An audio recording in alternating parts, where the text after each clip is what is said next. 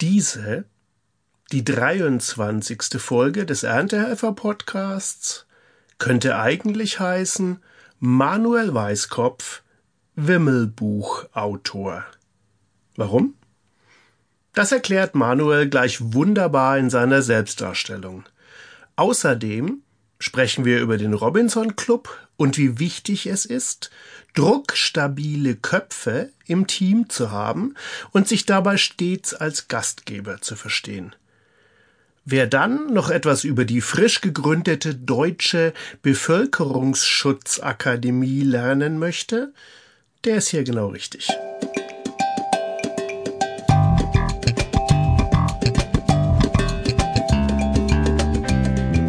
Schön, dass ihr heute da seid. Hier ist Rüdiger Strattner in seiner Position als der Erntehelfer.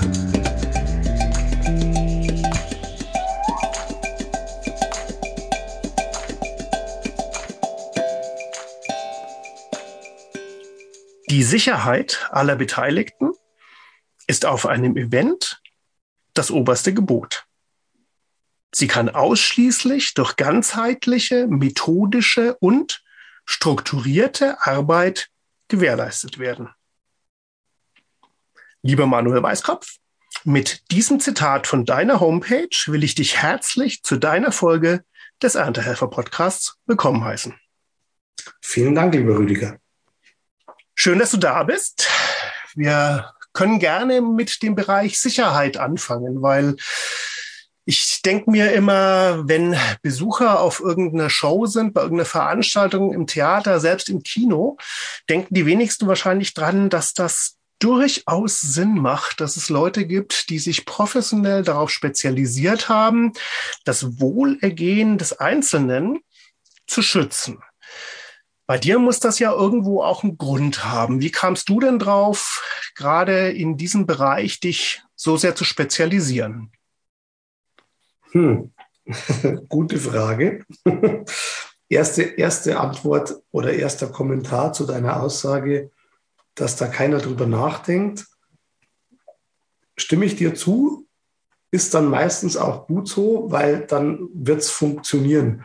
Wenn schon mhm. die Allgemeinheit drüber nachdenkt, dass es hier irgendwie komisch ist, dann ist wahrscheinlich die ganze Veranstaltung nicht so richtig gut geplant. Mhm. Ähm, und genau das war so ein Moment, der mich dazu gebracht hat. So eine Veranstaltung, die nicht gut geplant war.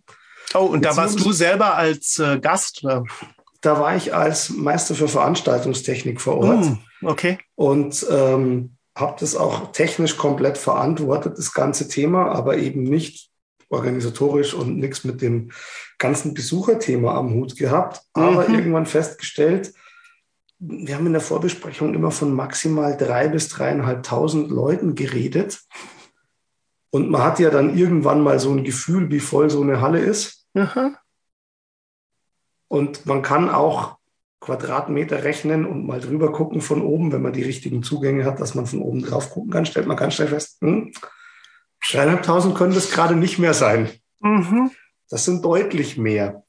Und das war dann der Moment, wo ich dann auch festgestellt habe, dass wenn man so grob geschätzt, der Veranstalter hat die Zahlen hinterher nie an uns weitergegeben, aber grob mhm. geschätzt, gute 8000 Personen, Menschen da hat, mhm. wenn man mit 3000 kalkuliert, mhm.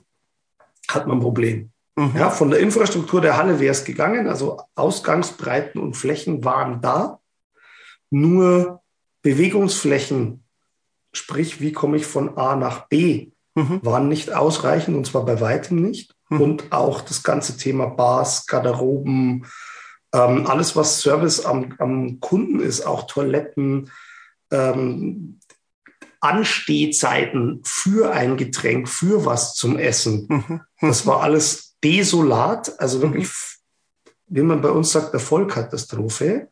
Und diese Vollkatastrophe war irgendwann wirklich spürbar in der Veranstaltung. Die Leute waren höchst aggressiv, richtig schlecht gelaunt. Mhm. Und das noch eine Stunde vor dem Hauptakt. Also, wo eigentlich noch Zustrom zu erwarten war. No. Es war von Seiten des Veranstalters katastrophal geplant und er war auch völlig überfordert mit der Situation. Mhm. Und das war der Moment, wo ich mir dachte, naja, also ganz ehrlich, wenn ich derjenige bin, der theoretisch hier die höchste Qualifikation hat, in Anführungsstrichen, ja, also so mhm. zumindest mal was Veranstaltungstechnik und die Sicherheit der Technik angeht, die ja dann schon auch ein bisschen so in die Besuchersicherheit reinschwappt. Und als Meister kriegt man das auch eingetrichtert, dass man das auch auf der Pfanne haben muss und trotzdem keinerlei Zugriff und keinerlei Einflussmöglichkeit hatte in dem Moment. Mhm. Das war dann so, okay, äh, ich will das nicht mehr so erleben. Mhm. Und ich möchte mich jetzt da damit auseinandersetzen. Mhm. Und das war der Beginn der zweiten Karriere sozusagen in diesem Thema, in dieser Veranstaltungsbranche. Vorher die halbe Welt gesehen und mit ähm, von kleinsten Veranstaltungen vom Hand über Messebau bis hin zu Projektleiter national, international ähm, für diverse mittel- und größere Veranstaltungen, meistens im Industriebereich, auf der nationalen Ebene durchaus auch ein bisschen Rock'n'Roll äh, gemacht und dann eben in diese Sicherheitsrichtung mhm. eingeschlagen, wegen dieser Veranstaltung, die wirklich dafür nach wie vor ausschlaggebend war.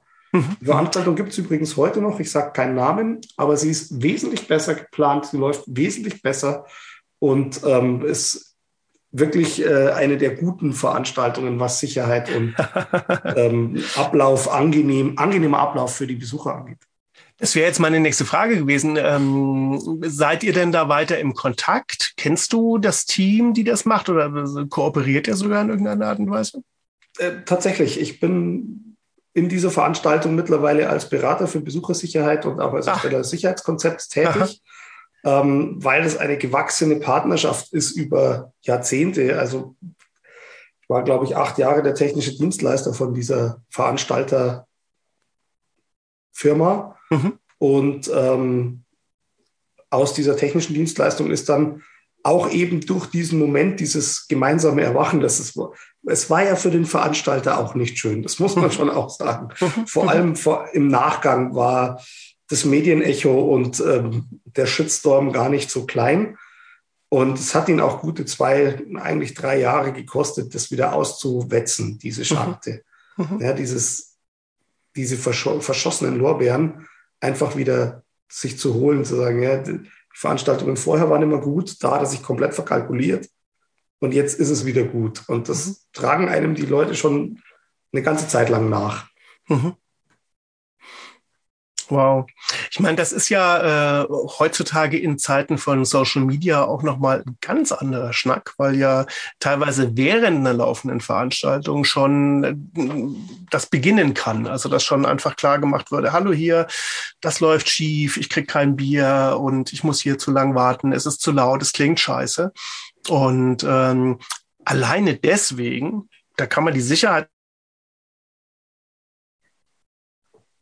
Gründen für den Veranstalter schon ganz essentiell, denke ich, das professionell anzugehen. Definitiv. Also es ist erstens, wenn man es nicht macht, geschäftsschädigend.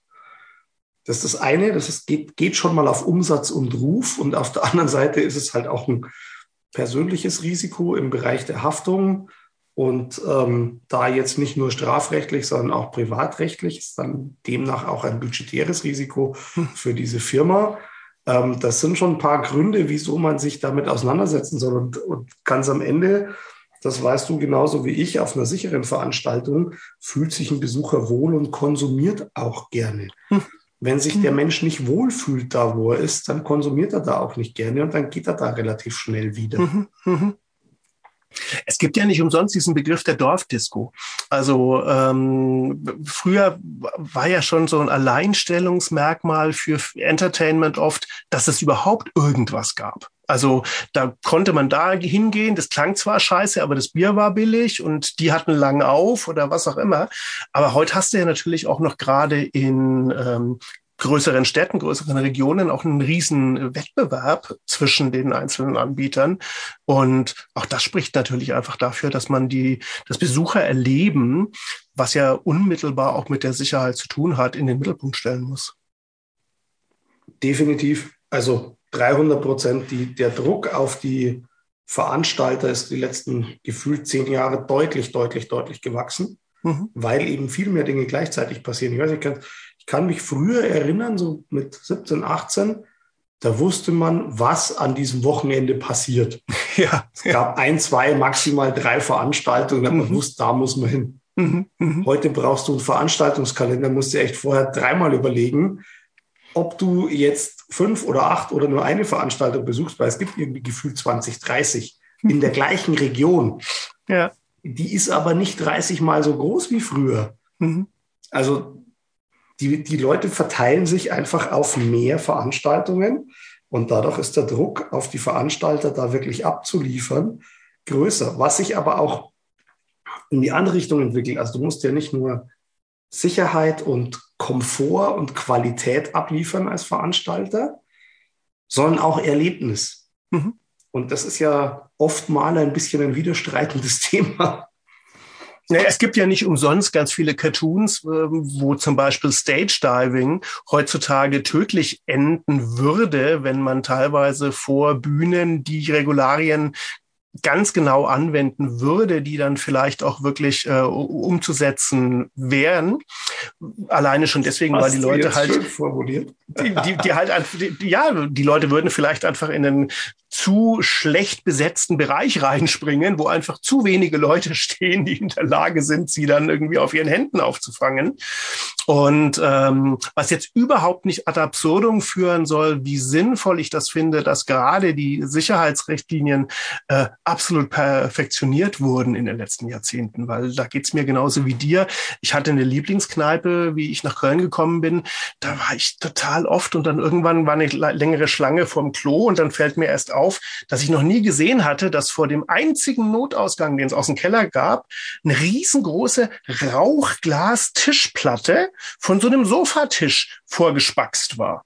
Oben und unten eine Latte, vier Schrauben in den Rahmen und diese Rauchglasplatte. Und das war der Notausgang. Aber diese Platte war bestimmt, ja, wie, wie stark ist so eine Tischplatte? Also die hätte sie nicht einschlagen können. So und da sind der Nothammer daneben an der Wand. Da, da hättest du, da hättest einen äh, Vorschlaghammer gebraucht und das, das wäre es noch nicht gewesen, ja. Nee, und drum ist das ja total wichtig und richtig, was sich da ähm, entwickelt hat. Ja, aber das siehst du ja heute noch teilweise. Wenn du mit offenen Augen durch die Hotellandschaft gehst, wie oft in irgendwelchen Kongresshotels die Buffets vor den Notausgängen stehen und solche mhm. Nummern. Also, hm, mhm. das, also das hat sich nur in manchen Bereichen, gerade so im Rock'n'Roll und auch in der, ja, äh, früher hat man Plattenparty dazu gesagt, ja, in der mhm. DJ-Szene. Und das spielt jetzt überhaupt keine Rolle, welche Musikrichtung. Ne? Also wenn die halt einfach nicht handgemacht ist an dem Abend, sondern handgemacht durch jemanden, der vorproduzierte Musik nutzt, was ich jetzt in der Kunst überhaupt nicht schmälern will, weil diese Kunst entzieht sich mir schon immer. Ich habe noch nie, also ich weiß, wie es technisch funktioniert, aber ich konnte nie irgendwie so seamless zwei Platten ineinander so verschmelzen lassen, dass der Zuhörer gedacht hätte, es wäre immer noch derselbe Track. Nein, mhm. das kann ich nicht. Die Jungs können sowas und können daraus komplett neue Musik kreieren. Finde ich total geil übrigens, wenn sowas wer kann. Aber das ist eine, eine, eine ganz eigene Art von Veranstaltung mhm. und auch eine eigene Art von Publikum. Und ähm, wie gesagt, diese Bereiche, alles was Live-Musik angeht, was diese DJ-Setups angeht und auch was professionelle im Regelfall entweder Business, Corporate, Marketing-Events angeht, das ist deutlich besser geworden. Aber gerade so dieser Kongressbereich, dieser Maisbereich, Messen und so, da ist schon noch, wenn du mit offenen Augen durch die Welt gehst, relativ häufig noch einiges zu verbessern. Mhm, mhm. Der Blick nach oben ist da manchmal ja äh, sehr frustrierend. Also dann so der mhm. Business-Projektor, der ja inzwischen auch manchmal ein bisschen schwerer ist, der dann tatsächlich irgendwo an irgendwelchen an Verkabelbinder hängt. Genau, oder im schlimmsten Fall fast nur am Stromkabel gehalten wird. Also ja, genau. Mhm. Jetzt habe ich ja hier im Erntehelfer so ein Hauptaugenmerk auch auf dem, wie kommt man eigentlich dorthin, wo man ist. Ich möchte total gerne mit dir, Manuel, später und da werde ich dafür sorgen, dass wir da noch hinkommen, mal genau das alles abbilden, was du tagesaktuell anbietest und was so deinen Arbeitsalltag ausmacht. Aber du hast selber mal dieses wunderschöne Bild genutzt, dass dein Lebenslauf eigentlich eher wie so ein Wimmelbild ist. Also, dass das alles sehr vielschichtig ist und du da auch eine sehr ähm, interessante Historie hast, wie du und was du alles so gemacht hast, bis du an den Punkt gekommen bist, an dem du heute bist. Und da würde ich jetzt einfach mal sagen, Start los. Versuch doch mal die Stationen hier aufzuskizzieren, die dich dorthin gebracht haben, wo du heute bist. Wie wird aus dem Schreiner ein Wimmelbild? Das ist eine gute Frage. Ähm, Warum das, es macht, kümmert sich überhaupt ein Schreiner um Besuchersicherheit? Das, ja, das kommt später.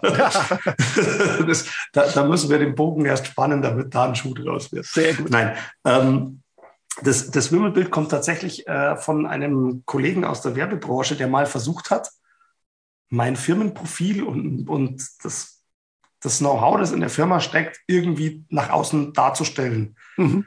Er hat gesagt, das muss man doch porträtieren können. Und irgendwann ist er völlig ja, entnervt, hat er aufgegeben, hat gesagt, du bist einfach kein Porträt, du bist ein Wimmelbild. Und das war so, war so der, der, ich, das ist hängen geblieben. Ich mag ja. dieses Bild, das trifft es nämlich, weil mir geht es immer so, ist auch ein Kompliment. Frag, was ich mache, dann sage ich immer, das ist ganz schön viel.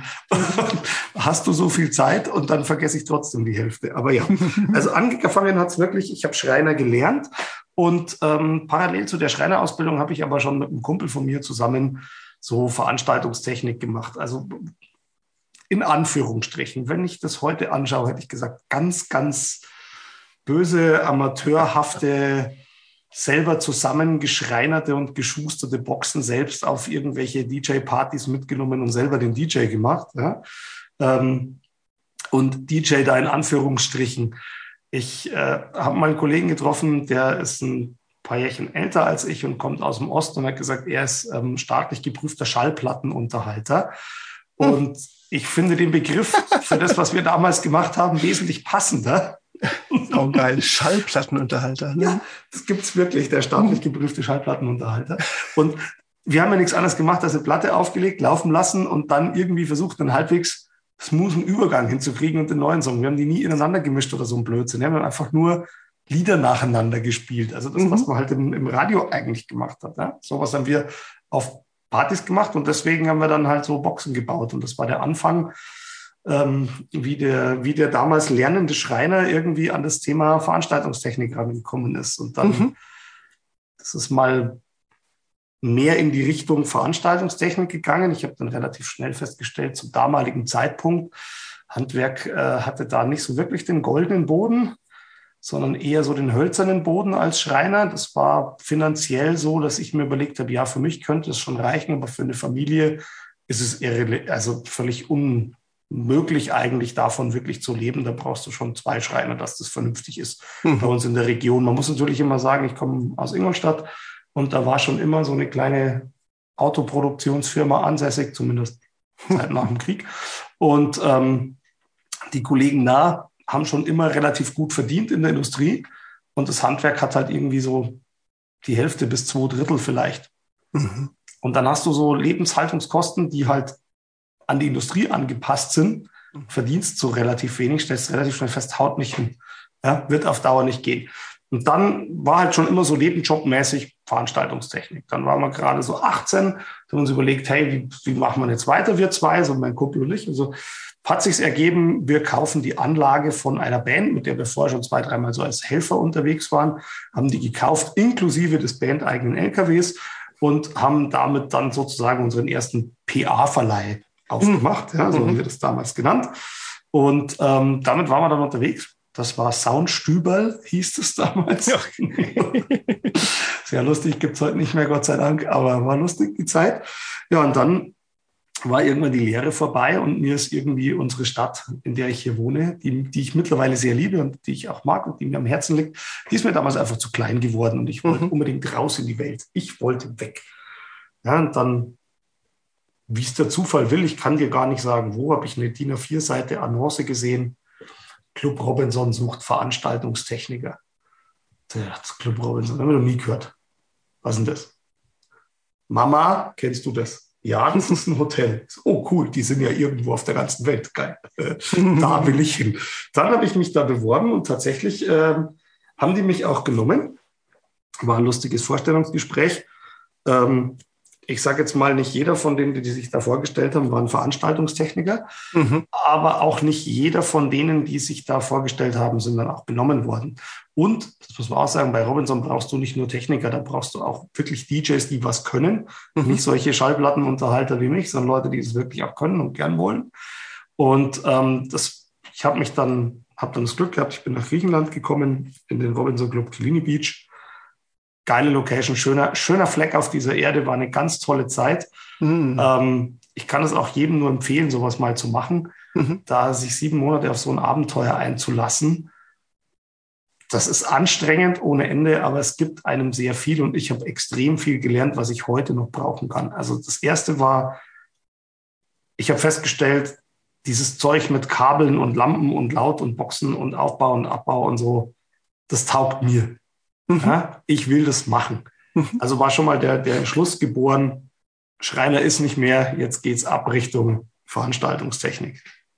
Und zwar dauerhaft, nicht nur hobbymäßig nebenbei. Das ist das Erste. Das Zweite, was ich in Griechenland oder bei Robinson allgemein, ich war nicht nur in Griechenland, ich war später noch in der Schweiz und in der Türkei, ähm, gelernt habe, ist, wie man Gastgeber ist. Mhm. Was ist wichtig beim Gastgeber sein? Mhm. Was ist dem Gast wichtig? Worauf legen Gäste Wert?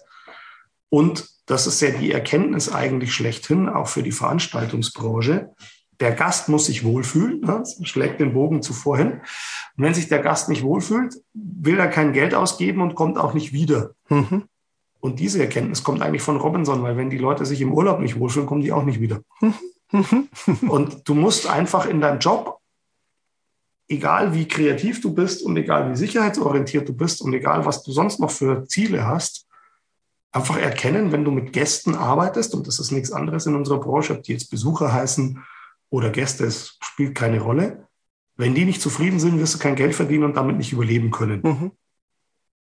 Und das ist der springende Punkt. Das muss das Ziel sein von jeder Veranstaltung, die ich begleite oder auch andere Leute, die das veranstalten, die Gäste müssen zufrieden sein. Mhm. Und wie man das in den verschiedensten Situationen und mit verschiedensten Mitteln bewerkstelligen kann und auch muss und wer da alles mit wem zusammenarbeiten muss, dass das funktioniert. Und dass man da nicht sagen kann, ja, das ist nicht mein Problem, das muss der andere lösen. Sondern wenn der Gast zu einem kommt und sagt, er hat ein Problem, dann ist das jetzt erstmal meines und ich gehe dann zu dem anderen und löse das mit dem. Weil der Gast hat es bei mir deponiert und dem kann ich nicht zumuten, dass er durchs halbe Hotel läuft, den Kollegen sucht und mhm dem das dann nochmal erklärt. Ne? Das ist kein Gastgebertum. Mhm. Und dieses Beschwerdemanagement, dieses, wie man einfach mit einem unzufriedenen Gast umgeht oder wie man einen zufriedenen Gast zufrieden hält mhm. und wie man auch Gäste begeistern kann, das ist auch noch ein Riesenunterschied zwischen Zufriedenheit und Begeisterung. Das habe ich, wie gesagt, bei Robinson gelernt und da bin ich sehr dankbar für diese Schule. Ähm, auch wenn ich das aus den heutigen Erfahrungen glaube, dass es jetzt bei Robinson auch nicht mehr so hoch aufgehängt ist und auch die Schulungen nicht mehr so gut sind. Okay. Zumindest so, wie ich es mitkriege, wenn ich da mal wieder zufällig zum Urlaub hin darf. Mhm. Um, was leider nicht oft vorkommt, aber heuer im Sommer war ich mal wieder in meinem okay. Lieblingsort in der Schweiz, in Arosa. So schön da. Und ähm, da stellt man schon fest, dass sich auch die Zeit verändert hat. Also ich meine, ich habe angefangen 2002 bei Robinson das ist jetzt knappe 20 Jahre her. Da haben sich die Köpfe verändert, die Strategie hat sich verändert und auch ähm, die Menschen, die da jetzt arbeiten, sind aus einem anderen Holz, als mhm. wir das damals waren. Mhm. Das klingt jetzt vielleicht ein bisschen komisch, aber es gibt wenige, die noch so leistungswillig sind und so belastbar sind. Wir hatten eine Sechs-Tage-Woche und jeder Tag dieser sechs Tage, die wir Dienst hatten, ist um halb neun in der Früh spätestens losgegangen, manchmal auch früher. Und äh, bei uns als Veranstaltungstechniker ähm, ging es halt dann auch mal, wenn du Disco-Dienst hattest, äh, mit Auflegen bis nachts um zwei, drei, vier. Da hast du dann Glück gehabt, durfst du am nächsten Tag dann ausschlafen. Aber von neun bis vier Uhr in der Früh ist schon auch eine Nummer. Mhm. Du hast zwar zwischendurch auch immer wieder Pausen, ist gar kein Thema und du musst auch nicht arbeiten wie ein Irrer, aber du bist halt immer da, du bist immer ansprechbar und du bist vor allem immer gut drauf, weil vor dem Gast bist du gut drauf. Das ist dein Job. Mhm. Ja, also schlechte Laune kannst du daheim mhm. im Zimmer oder im Backoffice haben, aber mhm. wenn du rausgehst, ist die Laune gut. Mhm. Das, was an dem verzweifeln viele, ist für mich überhaupt kein Thema. Ich bin eh immer gut drauf. Also es, es ist ganz selten, dass ich mal miese Laune habe. Und wenn, dann kann ich die auch hinten rauslassen und kann ich da vorne wieder gehen und ist wieder gut. Also aber wenn du sagst, äh, das hat man vielleicht hinten raus oder im Backoffice, wie lief's denn dann hinten raus? Weil ich habe die Erfahrung gemacht, ich war viele Jahre lang viel in irgendwelchen Fünf-Sterne-Hotels jobmäßig unterwegs, so kongressmäßig und ich fand es eigentlich überall sehr vergleichbar, dass sobald die Schwingtore aufgehen und man als Servicepersonal rausgeht, natürlich alles Heitertei war. Aber hinter den Kulissen war es meistens sehr, sehr gruselig. Und wie war das da in, in dem Club? zwischen euch, zwischen den Leuten? Also ganz ehrlich, das war ein geiles Team. Mhm. Also das war in Griechenland schon Wahnsinn, aber in der Schweiz, das war hinterher Familie. Okay. Also das kann man auch vielleicht vergleichen, weil du hast lauter junge Leute, die viele zum ersten Mal, einige zum zweiten oder zum dritten Mal für ein halbes Jahr oder länger von zu Hause weg sind. Das heißt, alle Zelte abgebrochen, keine Freunde da, keine, keine Eltern, keine Familie, keine Geschwister, nichts. Mhm. Und dann kommst du da in so einen Haufen, dem es alle gleich geht. Da ist es, das ist was anderes als in der Fünf-Sterne-Gastronomie, wo du relativ viele Profis hast, die das ihr Leben lang machen und die da schon gelernt haben. Robinson ist da eher so das etwas ausgedehntere Feriencamp für Studis und ähnliches. Und da bilden sich dann schon durchaus Freundschaften, die bis heute noch Bestand haben. Also Schön. die 20 Jahre halten und länger. Und ähm, also ich möchte das nicht vermissen. Wir waren wirklich ein Team, das brutal am Strang gezogen hat. Klar, du verstehst dich von 100 Leuten nicht mit jedem. Das, das ist so, ja. Das lernst du auch. Aber auch das ist was, du lernst es Du musst nicht mit jedem Best Buddy sein. Du musst funktionieren, du musst arbeiten können mit den Leuten. Ich muss nicht mit denen hinterher noch ein Trinken gehen, sondern mit denen, mit denen ich mich verstehe. Mhm. Aber ich muss nicht mit dem, wo ich sage, naja, wir können gut arbeiten, aber Freunde werden wir nicht. Aber das ist ja auch völlig okay. Also ich, ich darf ja auch für mich entscheiden, wir können gut arbeiten, aber mhm. meine Freizeit will ich mit dir nicht verbringen. Mhm. Das ist ja mhm. völlig legitim, das ist auch was. Nur wenn du im gleichen Haus wohnst, ja, also Robinson hat ja oft so Mitarbeiterhäuser auch, wo dann alle auf einem Haufen wohnen. Mhm. Musst du auch nicht deine Freizeit miteinander verbringen, nur weil das dein Zimmer Nachbar ist. Mhm. Du kannst das alles abschotten oder halt nutzen. Und es ergibt sich von allein. Und ich, also ich möchte die Zeit nicht missen.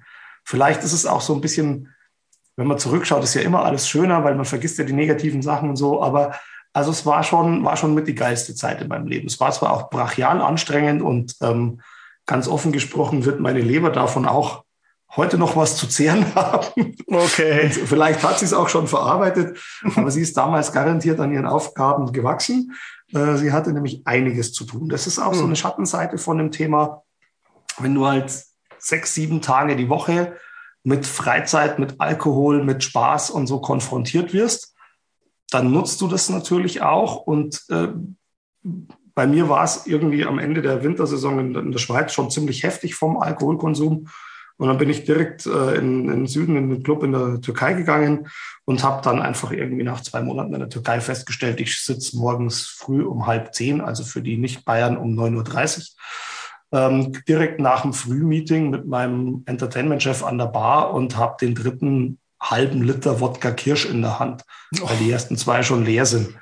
einer vor dem Meeting, einer im Meeting und dann äh, der dritte direkt danach. Und das ist so, es ist mir dann in dem Moment bewusst geworden, dass ich da in einem All-Inclusive-Club sitze und mir Vormittag irgendwie eigentlich so kurz nach dem Frühstück schon mich auf dem Level saufe, wo jeder andere eigentlich schon völlig betrunken sein müsste und wo ich dann erstmal warm laufe und noch gar nicht merke, dass ich jetzt schon so viel getrunken habe.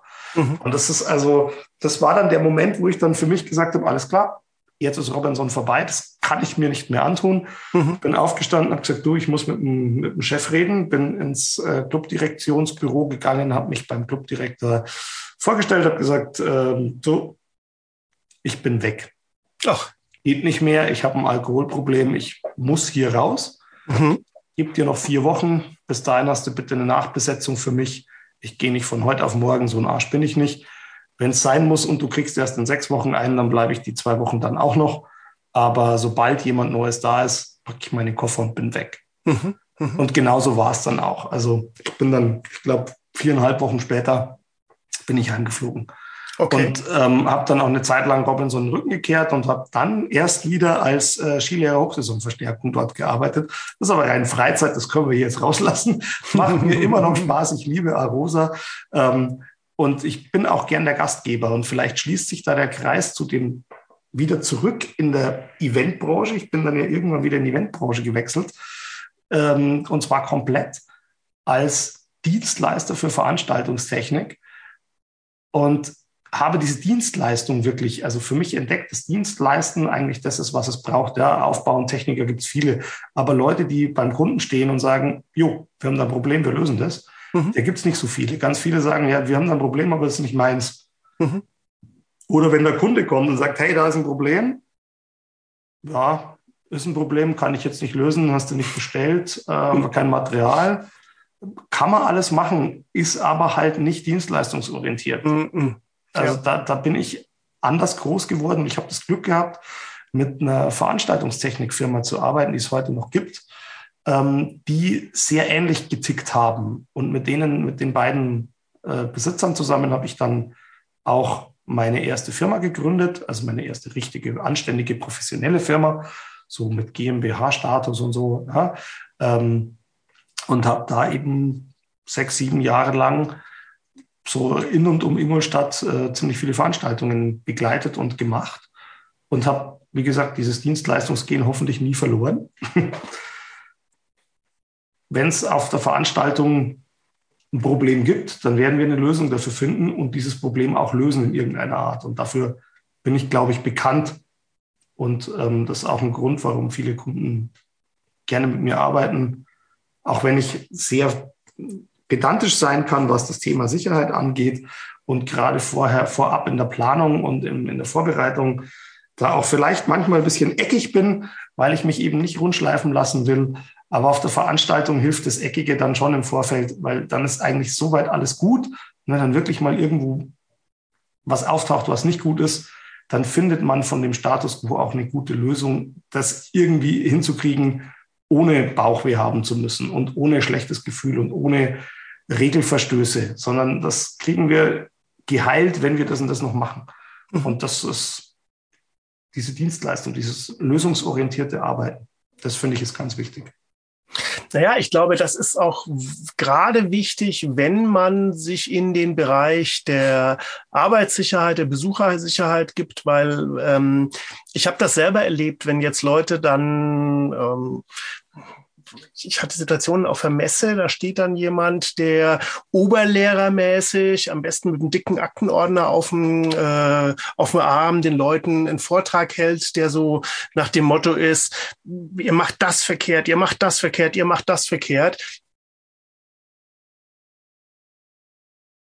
da musst du ja schauen, dass du irgendwie diesen, diesen Bogen spannst. Und ich glaube, das all das, was du gerade beschrieben hast im Bereich Gastgebertum lässt sich da ja auch auf Teambuilding auch wieder übertragen.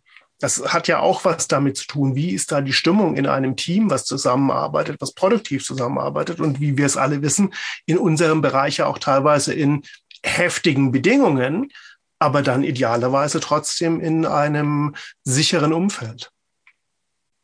Ja, du sprichst da ein paar Punkte an, die mir da auch am Herzen liegen. Also das ist dieses, dieses Teamthema mhm. ist ja, ist ja ein besonderes. Jede Branche proklamiert für sich sowieso, dass sie eine, eine ganz spezielle Branche ist. Das ist ganz normal. Ähm, die Eventbranche hat halt ein, zwei, drei Besonderheiten, ähm, die so nicht überall vorkommen und die das Ganze nicht leichter, aber besonders machen. Das eine ist Zeitdruck. Mhm. Handwerker, die behaupten, sie haben Zeitdruck, haben keine Ahnung, was wir tun. Ja, wenn die am Freitag nicht fertig werden, kommen sie am Montag wieder und machen es nochmal oder machen es halt dann fertig. Bei uns ist am Freitag 19 Uhr Doors Open und um 20 Uhr Showbeginn. Und also ich habe nicht viele Shows erlebt, die wir wirklich nach hinten verschoben haben. du wahrscheinlich auch nicht. Das heißt, wir kommen diese ganze Branche kommt mit diesem Druck zurecht, kann, kann den auch leben. Ähm, das ist das eine, was zusammenschweißt, weil man Dinge schafft, die andere nicht schaffen. Mhm. Das ist ja immer so ein bisschen dieser, USP, wie man neudeutsch sagt, ja. Ähm, dieses, dieses besser sein als andere in irgendeinem Bereich. Mhm. Und das ist in der Eventbranche so. Dann ist es so, man muss oft viel improvisieren. Da brauchst du auch wirklich Menschen, die um die Ecke denken können, die auch um die Ecke denken wollen und die mal Wege gehen, die bisher noch keiner gegangen ist und die aus Stativen irgendwelche Deko-Dinge herstellen. Besser so rum als andersrum. ja, ich habe es schon bewusst so formuliert. Es gibt auch den anderen Weg, aber der ist halt nicht so gut. Wenn man aus Deko-Dingen Stative macht. Das ist nicht so gut. Ähm, also du brauchst diese kreativen Köpfe, die wir in der Branche haben und diese druckstabilen Köpfe.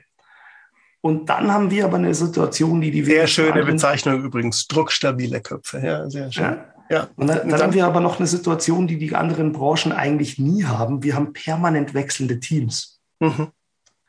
Also selbst wenn kleine Teams von drei, vier, fünf Leuten irgendwie beieinander bleiben und sich kennen, hast du trotzdem immer neue Menschen auf einer Baustelle, neue Menschen in der Crew, die sich erstmal sozial wie auch Know-how-technisch einfügen müssen, das in kürzester Zeit unter Leistungsdruck. Ähm, das ist schon so eine Qualität, die diese Branche hat, die, die du woanders so nicht leicht findest, weil woanders sind es eingespieltere Teams. Mhm. Da wechselst du nicht so oft. Und wenn, dann wechselst du aus einem, aus einem größeren Kreis. Also ich bin ja privat in der Feuerwehr da haben wir, ich sage jetzt mal, einen Haufen von 50 aktiven Feuerwehrleuten. Und aus diesen 50 formen sich dann immer entsprechend die Teams, die in einem Auto sitzen, die, die Gruppen sozusagen. Ja, die mhm. formen sich aus, diesen, aus diesem Pool. Mhm. Jetzt hat der Pool aber schon ganz oft miteinander geübt, trainiert und Einsätze gefahren. Das heißt, das ist nicht, also ist relativ egal, wer da auf welchem Platz sitzt, das funktioniert. Klar hat man seine Lieblingsbuddies, das ist einfach so, aber es funktioniert mit den anderen auch, weil man ist auf einem Level. Und das weiß man aber in der Veranstaltungsbranche nicht. Also du weißt ja nicht, wenn du auf, auf Tour gehst oder wenn du auf eine Veranstaltung fährst, wen habe ich alles dabei. Mhm. Das weißt du, wenn du bookst, ja, wenn du der Crewbooker bist, dann weißt du das. Aber wenn du einfach nur einer von den vielen bist, die da dazukommen, dann kennst du vielleicht fünf, sechs, weil du zufällig schon mitgekriegt hast, dass die kommen und der Rest ist immer das Überraschungsei. Mhm. Und das kann mal positiv und mal negativ sein auf der emotionalen Ebene. Mhm. Ähm, und das einfach klarzukriegen und trotzdem lösungsorientiert zu arbeiten, nicht irgendwie mit Gewalt irgendwelche Vorstellungen durchzusetzen, die vielleicht auch Blödsinn sind, sondern auch mal dem anderen zuzuhören und zu sagen, hey, wir haben uns das so und so gedacht, wieso machst du das jetzt anders? Dann sagt er, meistens denken sich die Leute ja was dabei, wenn sie es anders machen. Da kann ich ja nur davon lernen. Mhm. Also vielleicht war, waren meine Gedanken richtig, vielleicht waren aber seine in der Situation passender. Mhm. Also es muss ja nicht mal ein Fehler sein, dass der es mhm. anders macht, muss ja nicht falsch sein, sondern hat festgestellt, die Idee ist ganz nett, die, die sich die ausgedacht haben, aber ich komme anders besser zum Ziel, vielleicht schneller, vielleicht sicherer, vielleicht bequemer. Und dann muss ich mir das angucken, muss davon lernen dürfen und nicht verteufeln, weil der das nicht so macht, wie ich das will. Mhm. mhm. Das ist auch was, was man lernen muss, wenn man in so einem, egal, glaube ich, in welchem Beruf irgendwie in Führungspositionen ist. Man muss andere mal machen lassen. Dieses Vertrauen haben, dass die anderen das auch können. Das ist gar nicht so leicht. Da würde ich total gerne auch kurz was mit reinwerfen, weil mir kommt äh, eine Geschichte in den Sinn, die ich immer noch total genial finde. Ich habe mehrere Jahre lang mit einem hervorragenden technischen Leiter zusammen eine Baustelle geleitet. Großes haben wir einen Praktikanten bekommen. Der kam da so über Connections irgendwie sowas. Der sollte da jetzt einfach irgendwie für drei Wochen furchtbar schüchtern und war so echt so einer, wo du dir gedacht hast, so, oh Gott, was machst du jetzt da? Und dann haben Thomas und ich uns äh, abends zusammengesetzt und dann kam diese Idee auf zu sagen, okay, wir schmeißen den jetzt volle Kanne rein. Der wird ab morgen drei Wochen lang durch jede Abteilung gereicht. Der wird jetzt drei Wochen lang irgendwie einmal in den Schleuderwaschgang und ähm, um es kurz zu machen, er ist heute fertige Fachkraft für Veranstaltungstechnik. Wir sind in einem, zumindest einmal im Jahr am Geburtstag schreiben wir uns und äh, sind da im Austausch. Ich glaube, er ist wirklich sattelfest in der Branche inzwischen angekommen. Und diese drei Wochen auf dieser Baustelle haben diesen jungen Menschen komplett verändert. Nach drei Wochen, der hatte eine physikalische, also eine, eine physiognomische Veränderung durchlaufen der stand da anders. Und das hatte ganz, ganz viel mit dem zu tun, was du gerade davor gesagt hast, dass die Leute einfach ähm, das auch gewohnt sind. Dieses, also er, er war es damals noch nicht gewohnt, aber die Leute, die wir im Team hatten, den konnten wir dann einfach sagen, so von wegen, hallo hier, liebe Rigging-Abteilung, ähm, der weiß nicht, wo links und rechts ist, aber der ist jetzt die nächsten Tage bei euch. Und danach soll der was wissen. Und jetzt viel Spaß dabei. Und das hat fantastisch funktioniert. Ja, du wirst lachen. Ich habe früher auch die Lehrlinge, die sich bei uns in der Firma beworben haben, immer eine Woche zur Probearbeit mitgenommen. Und das war mhm. immer so Mitte, Ende Juli. Hochphase, richtig schön Rock'n'Roll, anstrengende ähm, Open-Air-Aufbausituationen mhm. und so und lange Tage, nicht das beste Essen, zwar immer kalte Getränke, aber halt das, die Dixie-Toilette, also die verwöhnten Jüngchen mal richtig raus in den Dreck. Mhm. Mhm. Und da siehst du ganz schnell, wer für die Branche geeignet ist und wer nicht. Ja, und ich denke auch, eine Woche kann da schon viel entscheiden. Genau, und zwar, und zwar geht es gar nicht darum, die irgendwie körperlich ans Limit zu bringen, sondern die mit Situationen zu konfrontieren, die sie nicht kennen yep. und gucken, wie sie darauf reagieren mhm. und ob sie sich durchbeißen wollen oder nicht. Mhm. Und wenn jemand nicht beißen will und mit neuen Situationen nicht gut klarkommt, dann kann er halt in dieser Branche leider nicht erfolgreich arbeiten. Mhm. mhm. Also außer er geht ans Theater oder so, da hat er nicht so viele neue Situationen, da muss man nicht so beißen. Es geht schon, ja. Es gibt auch in dieser Branche Nischen für solche Menschen. Aber so diese klassischen heute hier, morgen da, immer wieder andere Situationen, ähm, veranstaltungsaffinen Leute, egal aus welcher Ecke der Branche die kommen, ob das jetzt die Planer sind, die, die klassischen Techniker, die spezialisierteren Pultbedienungsmenschen. Ich möchte sie jetzt da nicht als Operatoren darstellen, weil ähm, das ist nicht immer nur Operating, was die machen, das ist auch mal was anderes. Dann ob das mittlerweile die ganzen ITler sind, ohne die Baustellen ja überhaupt nicht mehr funktionieren würden zum Großteil. ähm, das, das ist so breit gefächert, aber die haben alle die gleichen Anforderungen. Sie müssen dauernd mit neuen Situationen, teilweise mit neuem Material, mit neuen Kollegen ein Top-Ergebnis liefern. Und das mal zusammen. einfach flexibel sein. Wir haben wahnsinnig ausführlich und genau beschrieben, was man mitbringen sollte. Und jetzt würde ich weiter wieder zurückgehen wollen zu dem, was du damals mit auf dem Weg hattest. Du hattest mal über diese Firmengründung. Wir waren weg von dem Robinson. Deine Leber hat sich wieder ein bisschen entspannen können. Ähm, bring die Stationen noch mal gerade weiter, weil dann würde ich total gerne jetzt auch mal konkreter die Zwischenschritte hören. Du musstest ja dann auch irgendwann mal anfangen, dich weiterzubilden in die Richtung von dem, was du jetzt letzten Endes auch weitergibst. Du machst ja, gibst ja auch Schulungen und all das, aber da kommen wir gleich hin. Gehen, lass uns mal in die Richtung nicht, dass gehen. das ein Schreiner einfach so per se kann. Nein, nein, nein, das, das, das glaube ich nicht. Und das äh, habe ich auch selber erlebt. Da ist zu viel bei dir, was du abrufen kannst. Nee, nee. Da, da musst du dir auch mal ein paar Sachen drauf geschafft haben. Gib's zu. Danke, ja, gebe ich zu. Aber lustigerweise hat mein Chef damals gesagt, in der Schreinerlehre als Schreiner muss man alles können. Und deswegen ist es durchaus gar nicht so abwegig, dass man das als Schreiner einfach so auch können muss. Nein, mhm. Spaß beiseite. Ich habe dann ja tatsächlich nach, ähm, nach Griechenland, nach meinem Griechenland-Aufenthalt meine Meisterausbildung gemacht. Also zuerst noch mein Zivi reingeschoben und dann den Meister für Veranstaltungstechnik gemacht. Das war 2003 und 2004 bei der DEA in Hannover. Shoutout an die Anke. Schön, dass es dich gibt. War eine tolle Zeit bei euch. Ähm, hab dann aber nicht so richtig Fuß gefasst in dieser Veranstaltungswelt, war wahrscheinlich einfach auch emotional noch nicht bereit und musste dann erstmal noch ein bisschen eben die Schweiz und äh, die Türkei bereisen mit mhm. Robinson mhm. und ähm, bin erst nach der Türkei richtig sesshaft geworden mit den beiden Kollegen, die ich vorher schon mal kurz angesprochen habe, habe dann da eben als Meister diese Firma auch gegründet, ähm, gibt es heute auch nicht mehr, kann man jetzt sagen. hieß äh, damals, muss ich gerade überlegen, hieß das Ding, On-Ear, On-Ear Sound Applied, also aufs Ohr, mhm. hieß, die, hieß die Firma.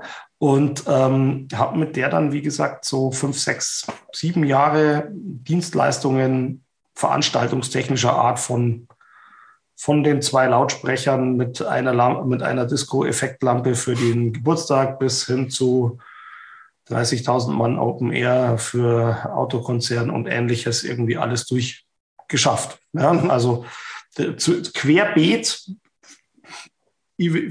alles, was so die Eventbranche hergibt.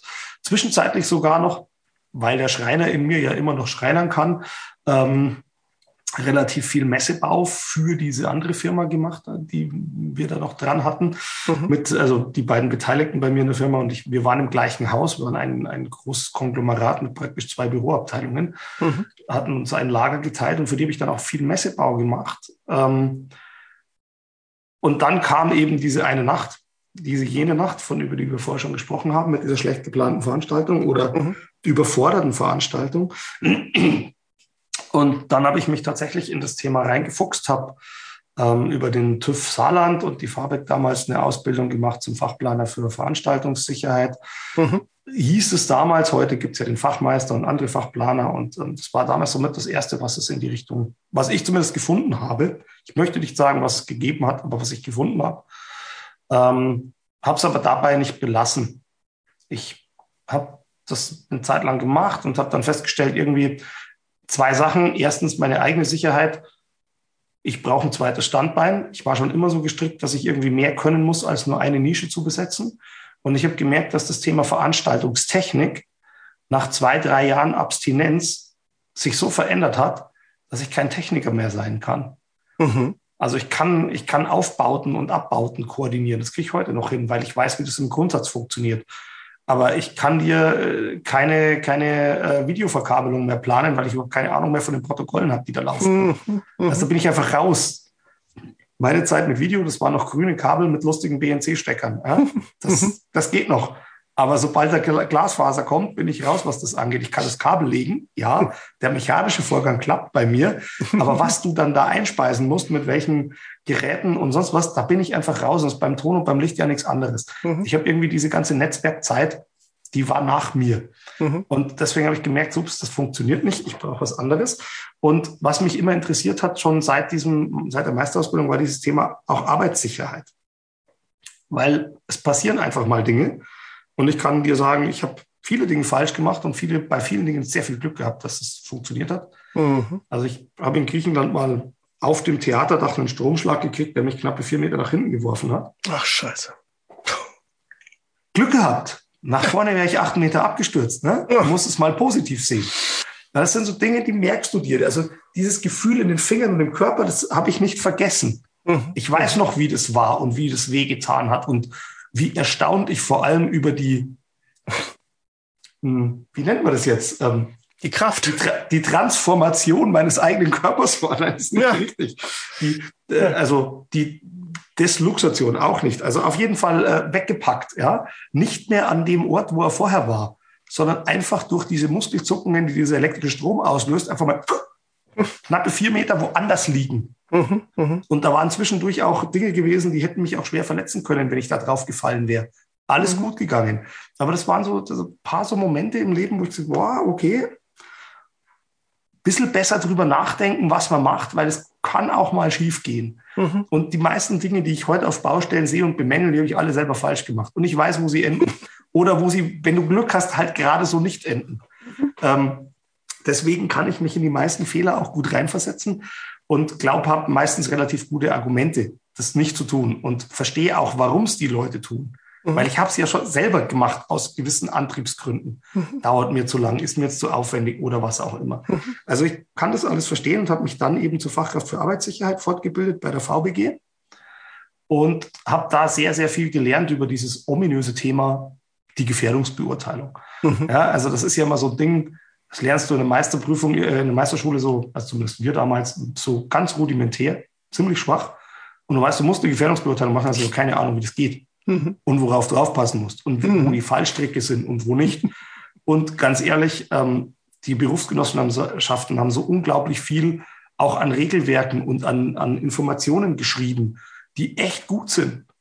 Aber es weiß keine Sau. Mhm. Warum nicht? Weil es jetzt nicht ganz so leicht transparent zugänglich ist, weil es einfach keine vernünftige Übersichtsseite auf dieser Welt gibt, wo du mit einer guten Schlagwortsuche aller Google innerhalb von kürzester Zeit das Passende findest, sondern du musst mhm. dich da echt reinfuchsen, du musst die, die, die Struktur verstanden haben und dann wissen, welche Berufsgenossenschaft ist jetzt wofür zuständig, wo muss ich jetzt danach gucken. Und also es ist nicht ganz so trivial, aber es ist, es ist eine tolle Ausbildung, die bringt wirklich viel. Ich kann die jedem, der im Sicherheitsbereich arbeitet und tätig ist, nur ans Herz legen, auch wenn die anstrengend ist und eine ganze Zeit lang geht. Mhm. Aber man hat was davon. Also ich mhm. finde, man hat was davon. Ich wollte es damals machen, dass ich ein zweites Standbein habe, dass ich für den Fall, dass es in dieser Branche mal schlecht geht, in dieses Arbeitssicherheitsthema gehen kann. Mhm. Knock on wood, es hat mir auch was gebracht, als es jetzt die letzten eineinhalb Jahre der Branche nicht so gut ging, mhm. ähm, war das durchaus ein Thema für mich. Mhm. Kommen wir aber gleich nochmal dazu.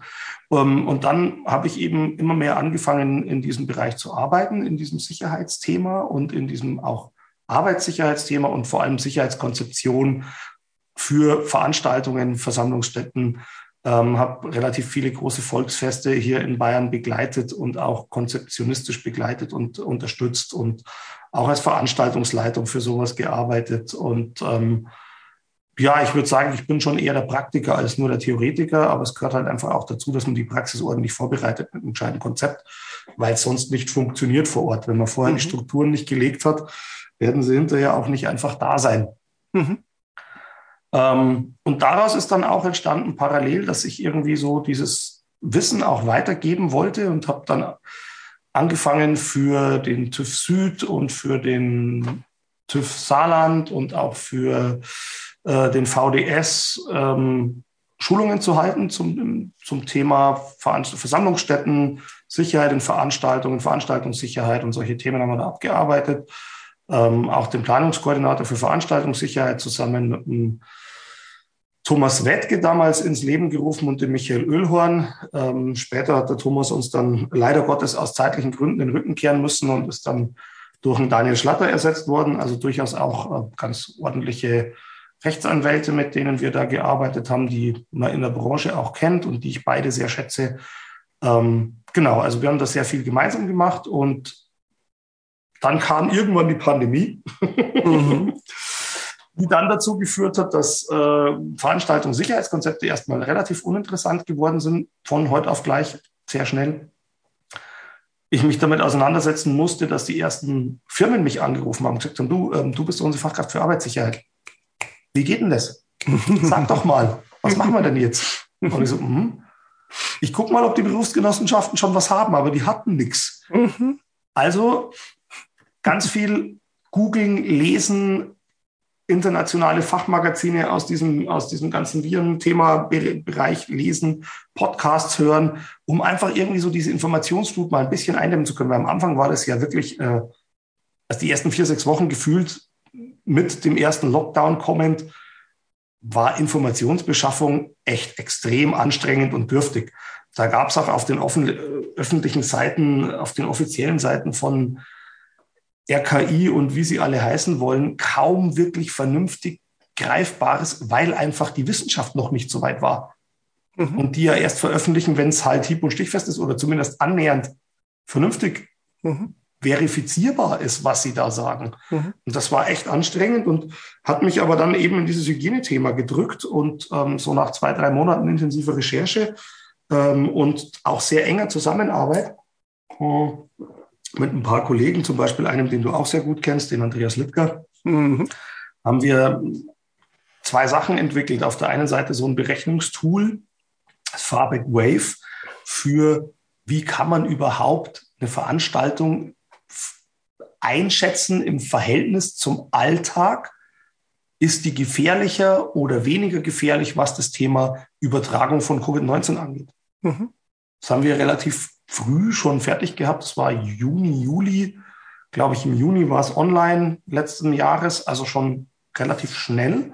Und es ist gar nicht so schlecht. Also es ist auch heute noch gar nicht so schlecht, ein bisschen unkomfortabel von der Haptik her, vom, von der Programmierung her. Aber inhaltlich ist es so, dass wir eigentlich damals schon alle Major Points identifiziert haben und mit denen auch gut gut und richtig umgegangen sind fachlich. Also ich finde es brillant. Der Andreas war so lieb, mich da relativ früh auch immer so ein bisschen in die Beta mit einzubeziehen, einfach auch so zum Testen und äh, im, äh, im Austausch. Und äh, der, ich glaube, den generellen Ansatz kann man ja einfach runterbrechen, wenn ich jetzt zwei Stunden im Rahmen einer Veranstaltung bin.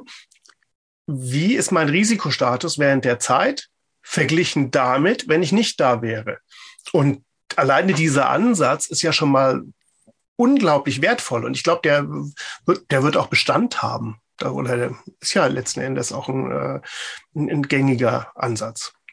Ja, das war ein langer Streitpunkt, ob wir den Ansatz so fahren oder wissenschaftlich auf, einem, auf einer anderen Art rangehen. Mhm. Ähm, da kannst du mal den Andreas fragen, wer sich da durchgesetzt hat. Das war sehr interessant. Das waren lange Kämpfe und harte Diskussionen.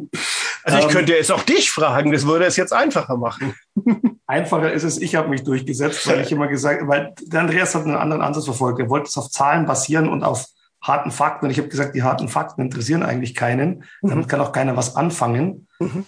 Weil du ja deinen eigenen Faktor für den eigenen Alltag nicht kennst. Und wir müssen irgendwie was, irgendeine Bezugsgröße nehmen, mit dem der Mensch was anfangen kann. Mhm. Das war aber, das, das war viel schwieriger eigentlich als der Ansatz von Andreas, weil was ist denn der Alltag? Was ist denn der durchschnittliche Alltag? Was macht denn der Mensch im Alltag? Das splittet sich ja schon je nach Wohnort, je nach Arbeit, je nach, mhm. also äh, Privatverhalten. Da, da, ist, da ist ganz viel Variablen drin, die diesen Ansatz erstmal nicht einfach gemacht haben. Ähm, aber die, die Kollegen und ich haben den Andreas dann schon irgendwie. Wir, wir haben es argumentativ so lange gestritten, und es waren echt intensive Gespräche, bis wir alle auch auf einer Linie waren. Also es hätte auch andersrum ausgehen können, mhm. dass ich mich hätte überzeugen lassen. Aber am Ende war es halt so, dass wir festgestellt haben, dass das der vermutlich schlauere Ansatz ist. Aber da, parallel ist dann was entstanden. Die Marianne und ich, die, die Marianne Lechner und ich haben ähm, dieses Wissen, das wir da erworben haben, irgendwann gesagt, wir müssen es nach außen tragen. Dann haben wir einfach angefangen, eine Schulung zu machen, so ein Skript haben während dem Skript erstellen festgestellt, wir wissen eigentlich immer noch viel zu wenig, haben uns da dann auch wieder Hilfe von einem echten Profi geholt, der uns dann echt gut unterstützt hat und hart auch trainiert hat, der selber ähm, Chefdesinfektor bei einer sehr großen ähm, Desinfektionsmittelfirma ist, die auch da Service anbieten, der wirklich gut ist, der auch Veranstaltungen schon kennt, weil er als Sanitätsdienstleistender auf Veranstaltungen viel unterwegs war. Das mhm. heißt, dem waren unsere Sprache schon mal ein Begriff, was ja ganz wichtig ist. Ich sage, wie ist denn das, wenn wir Backstage so und so machen und ich muss nicht alles erklären, was, sondern es ist ein Begriff bei demjenigen. Das war super. Und damit sind wir echt gut, gut weitergekommen und haben dann im Juli angefangen, den ersten Prototypen in Donauwörth zu machen von diesem Kurs mhm. mit, ich glaube, zehn Teilnehmern. Und das war für uns auch so ein bisschen Weg aus der Krise. Wir haben relativ viele Schulungen gehalten und insgesamt mittlerweile knapp 580 Leute geschult wenn ich das so richtig im Kopf habe. Und ähm, das ist eine ganze Menge.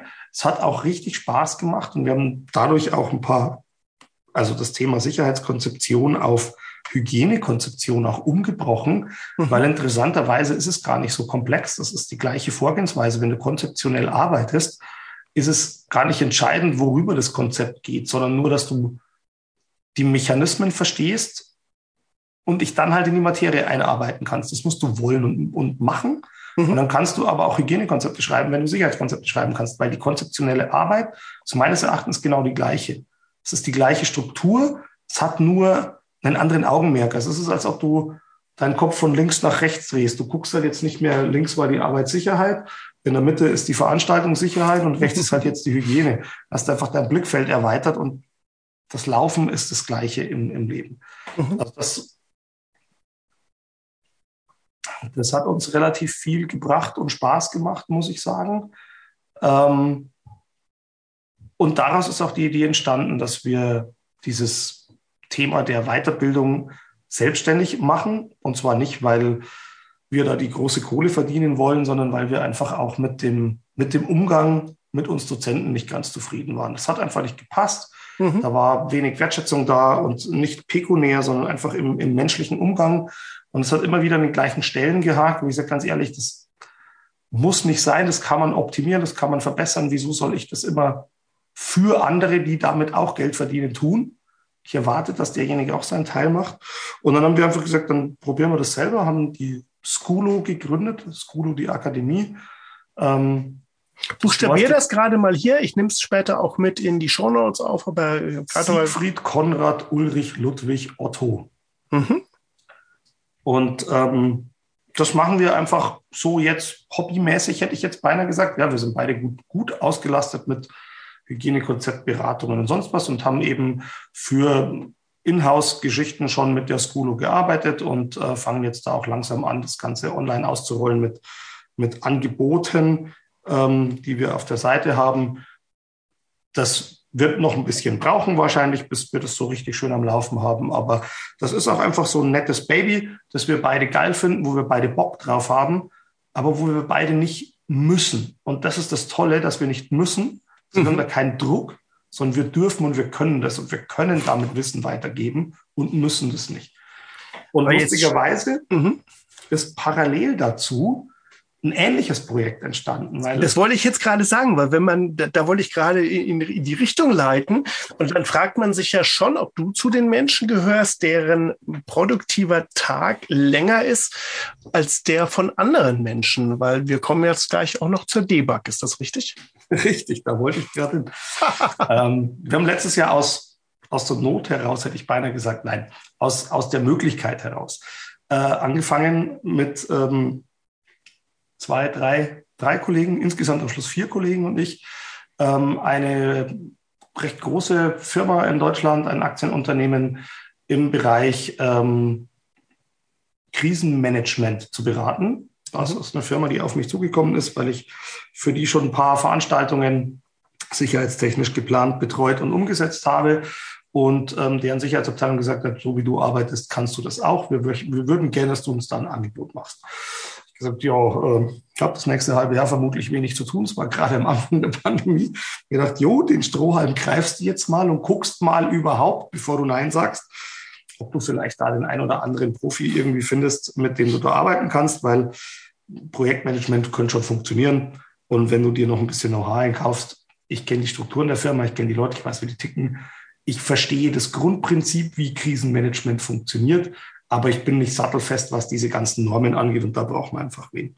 Und du, es hat sich dann gefunden, ähm, ein Projekt, ein, ein Sicherheitsingenieur, ein Rechtsanwalt, ein Spezialist für das Thema ähm, digitale Sicherheit. Und zwar alles, was von der Datenverarbeitung über Telefon, Abhören und solche Dinge geht. Und ähm, jemand, der unglaublich beschlagen im, im Thema Krisenmanagement und ähm, Notfallvorsorge ist, nämlich der Andreas Carsten. Mhm. Und wir haben zusammen diese Firma beraten und das ähm, Krisenmanagement für die auch neu aufgestellt und neu strukturiert.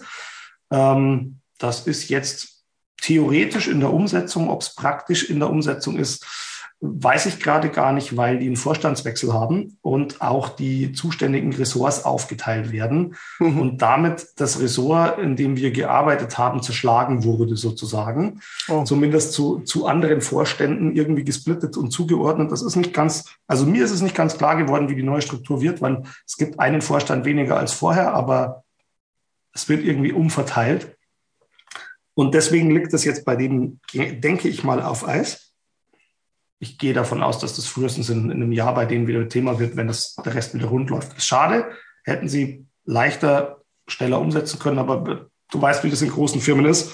Mhm. Da passieren Dinge, die beeinflusst du nicht und ob die sinnvoll sind oder nicht, sind dahingestellt, die passieren einfach. Ja. Gut. Und ähm, daraus ist dann die Debug entstanden, weil ich, wie gesagt, bei der Feuerwehr bin und weiß, wie schwierig es ist, da vernünftige Fortbildungen zu kriegen, weil die staatlichen Stellen ähm, eigentlich immer überfordert sind. Also gerade die AKNZ hat viel zu wenig Kapazität für das, was Bedarf deutschlandweit da ist. Und Andreas war mal Ressortleiter an der AKNZ zehn Jahre lang, mhm. eben für das Thema Krisenmanagement und Stabschulungen. Und das ist das, was wir über die DEBAG jetzt auch äh, anbieten und wo wir jetzt auch gerade ganz erfolgreich unterwegs sind, schon die, die ein oder andere Stadt oder Gemeinde beziehungsweise Gemeindeverbände als ähm, Kunden haben die, denen wir da jetzt helfen dürfen. Und das macht Riesenspaß, weil ich mit der Expertise von außen mit einem anderen Blick als diese ganzen Verwaltungsmenschen komme. Mhm. Und dann kann man doch machen. Geht doch so, geht doch so, geht doch so. Ja, da, da kommt wieder das Hemdsärmliche zum Tragen, dieses Veranstaltungsgehen. Wir müssen das Problem lösen und nicht darüber diskutieren, wer jetzt verantwortlich ist für das Problem. Mhm. Das ist nämlich interessanterweise ist Krisenmanagement nichts anderes als Gast geben, nur auf einem anderen Niveau. Ja. Was musst du denn tun, damit sich dein Gast wohlfühlt? Ja? Mhm. Und stell mhm. dir einfach die Frage, was musst du in der Krise tun, damit sich derjenige, der davon betroffen ist, besser fühlt oder mhm. damit es ihm besser geht? Da geht es nicht darum, sich gegenseitig schwarze Peter zuzuschieben oder irgendwelche tollen Statements vor irgendwelchen Kameras abzugeben. Es geht einfach darum, dass beispielsweise die Menschen im Ahrtal im Winter nicht frieren müssen. Da mhm. müssen jetzt Heizungen hin. Mhm. Am Anfang mussten da Toiletten hin. Da kannst du dich vorstellen, es gibt einen Ort, ich sage jetzt keinen, kein Ding, da war am Anfang eine einzige Dixie-Toilette für alle. Aber oben am Führungskopf an der AKNZ standen 40. Mhm. Für den Krisenstab. Ja, das, ja. Kann, das kann nicht funktionieren. Das ist ein Ungleichgewicht, das geht nicht. Ja? ja. Also nicht verstanden, was die tun müssen, damit sich die Leute besser fühlen. Oder ich, ihnen geholfen wird. Was, wenn du dein ich, Grundbedürfnis Toilette mhm. nicht befriedigen kannst, ja, ja. Wo sind wir dann da? Ja? Also, und das sind so die Dinge, manchmal einfach mal wieder einfacher und simpler denken, nicht ganz so komplex, nicht ganz so strukturiert. Das ist das, was ich da in dieses Thema mit einbringe. Und ähm, der Andreas ist derjenige, der da die unglaubliche Eminenz ist für mich, der echt extrem viel Wissen hat über Stabsarbeit, Strukturen, der auch die ganzen Verwaltungsstrukturen in Deutschland kennt, weil er jahrzehntelang leitender Feuerwehrbeamter war. Hm. Also der, der Typ weiß, wovon er spricht und miteinander sind wir da echt ein gutes Team und das macht richtig Laune. Das ist aber auch was, was ich nebenbei mache. Um Weil jetzt ich mal tatsächlich immer noch äh, das Thema Veranstaltungssicherheit habe. Um jetzt mal unsere HörerInnen auf den Pfad zu bringen. Ihr findet in den Show Notes natürlich äh, von der Debug die Domain, äh, dass ihr da leicht hinkommt. Aber ich mache euch jetzt mal hier den Mund wässrig. Es gibt zum Beispiel am 18. November einen Online-Kurs mit dem schönen Titel Einbindung von SpontanhelferInnen in die staatliche Gefahrenabwehr. Und da ist dann der Untertitel Spontanhelfer mögen spontan sein, deren Einbindung in die staatliche Gefahrenabwehr sollte es nicht nicht sein. Ich finde, das ist schon jetzt perfekt auf den Punkt gebracht, nochmal ähm, vieles von dem, was du gerade umschrieben hast. Wahnsinn. Ihr macht da eine irre Arbeit. Respekt. Danke. Also das ist auch alles, was für uns beide eine Herzensangelegenheit ist. Mhm. Also der Andreas in der Stabsthematik und ich in diesem Leb mit der Situation, in dieser Thematik. Mhm. Dieses, mhm ich bin ja ein, ein, ein Fan von weniger Stabskopf und mehr Public-Private Partnerships und Einbindung von diesen Spontanhelfern, weil diese Ressourcen, die du über diese Wege generieren kannst, mhm. und du musst nur ins Ahrtal gucken, das ist unglaublich. Welches THW oder welche Feuerwehr dieser Erde möchte denn bitte so viel Bagger vorhalten und so viel professionelle Baggerfahrer, wie da über die ganzen Spontanhelfer und die, und die Gärtner, Bauern, Lohnunternehmer und sonst wen da mhm. angekommen mhm. sind. Mhm. Das kannst du doch auf staatlicher Seite gar nicht. Vielleicht musst du das aber auch gar nicht. Vielleicht mhm. musst du einfach nur solche Leute vernünftig einbinden und sie dafür auch entschädigen. Und ich rede jetzt nicht davon, sie wirklich so zu bezahlen, wie sie wirtschaftlich bezahlt werden würden. Ja, das verlangen die noch gar nicht. Die wollen einfach Entschädigung für verschlissenes Material, für Sprit, für kaputtgegangene Maschinen, für Reparaturen und vielleicht auch eine vernünftige Unterkunft. Mhm. Das sind Dinge, wenn du die organisiert kriegst, dann mhm. hast du fast unendliche Ressourcen in einem Land wie Deutschland, mhm. weil mhm. wir geografisch so aufgeteilt sind, dass es eigentlich nie das ganze Land trifft. Es trifft immer nur Landstriche. Mhm. Außer wir haben den atomaren Vorrat oder irgendwas anderes, was wir jetzt bisher noch kennen. Dann könnte es mal passieren. Aber im Normalfall bei dem, was wir bisher kennen, kannst du immer aus anderen Bereichen Hilfe holen. Das muss nur vorher organisiert sein. Mhm.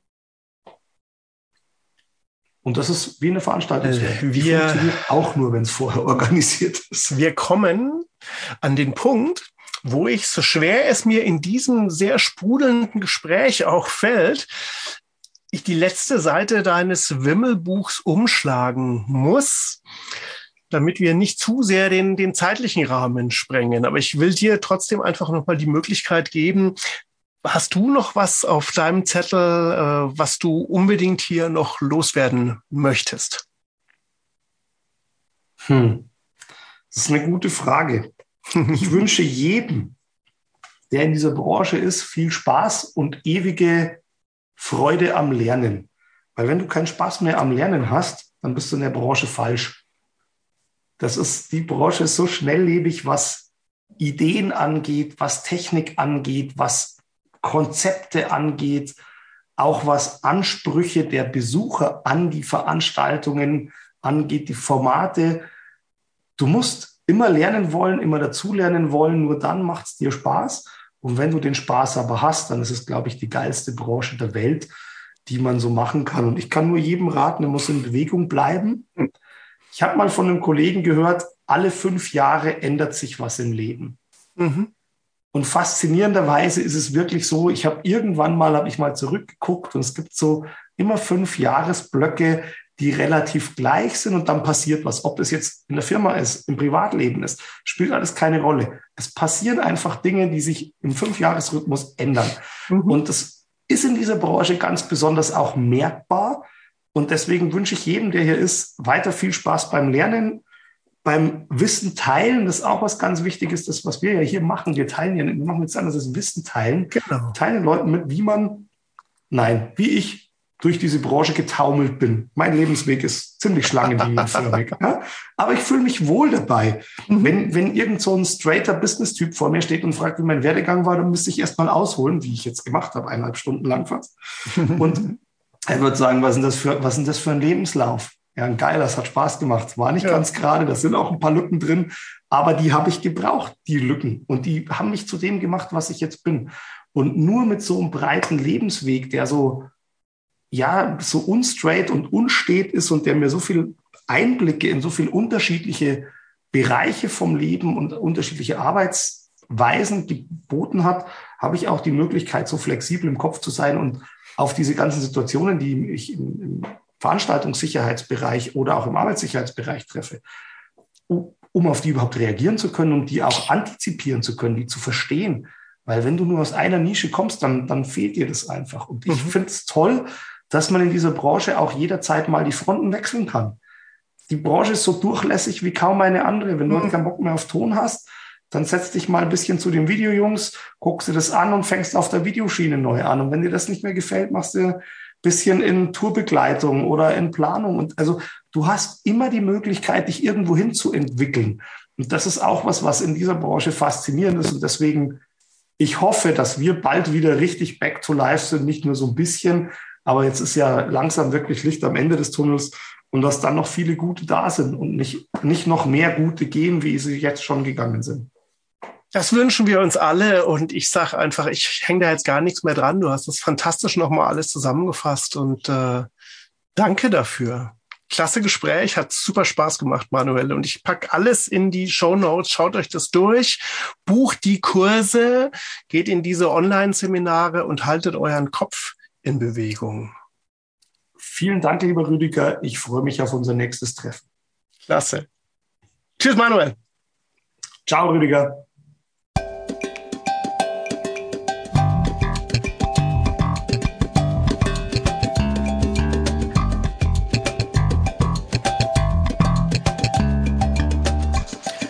Für heute hat es sich ausgeslappt. Der Erntehelfer ist vorbei und ich freue mich darauf, euch beim nächsten Mal wieder begrüßen zu dürfen.